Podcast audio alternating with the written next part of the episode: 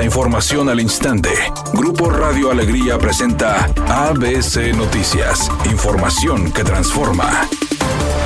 ¿Qué tal? Muy buenas tardes, esta es la información. El estado de Nuevo León suma ya 82 muertes por las altas temperaturas registradas en la temporada de calor, iniciada desde el pasado 14 de junio. Lo anterior fue confirmado por la Secretaría de Salud a cargo de Almarrosa Marroquín, misma que dijo se continúan recibiendo certificados de defunción por las mencionadas causas, e incluso algunos de ellos con rezago de varios días tras la defunción. La funcionaria reconoció que la cifra es alta, pero también mencionó que se desconoce cuántos de los casos de las muertes involucran involucran enfermedades crónicas que pudieran agravar la salud ante la ola de calor. Alma Rosa Marroquín exhortó a la población a mantenerse hidratada con agua y suero oral en lugar de consumir bebidas altas en azúcar que causen deshidratación, además de evitar la exposición al sol en el periodo de más calor que abarca desde las 11 de la mañana hasta las 5 de la tarde. En la actualidad de Nuevo León continúan habilitados más de 200 puntos de hidratación por parte de Protección Civil del Estado e incluso por algunos municipios, mismos que en caso de presentar deshidratación, también pueden brindar atención médica. Para la próxima semana se espera de nueva cuenta temperaturas cercanas a los 40 grados centígrados, por lo que la secretaria especificó poner mayor atención a grupos vulnerables como los adultos mayores, mujeres embarazadas y menores de edad.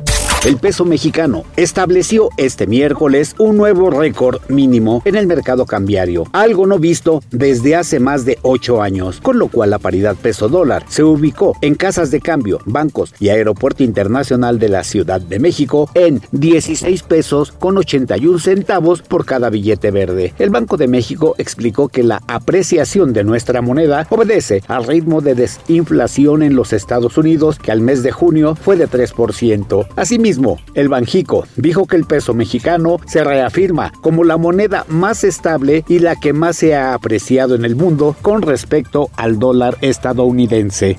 Editorial ABC con Eduardo Garza. Artemio Garza, exdirector del Parque Fundidora, es investigado por desfalco. Al señor se le olvidó reportar 255 millones de pesos en las cuentas públicas de 2016 y 2019. Además, se le investiga por gastos no comprobados y desvío de recursos. A ver si la Fiscalía Anticorrupción no congela este expediente, como suele suceder.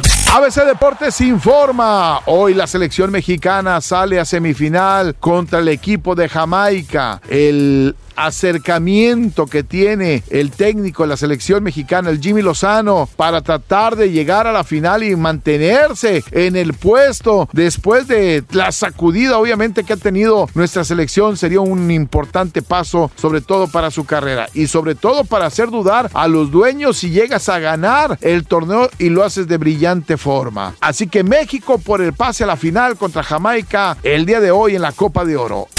Juan José Origel otra vez se convirtió en tendencia en las redes sociales por andar de bocón. Resulta que esta vez se fue declarando una tras otra comentarios negativos acerca de Wendy Guevara. Dijo que sigue sin entender en qué momento se convirtió en una celebridad y que se echó a la bolsa a todo México. Él además aseguró que gente sin talento no debería estar en los programas de televisión. Obviamente sus declaraciones le costaron cualquier comentario en contra en las redes sociales.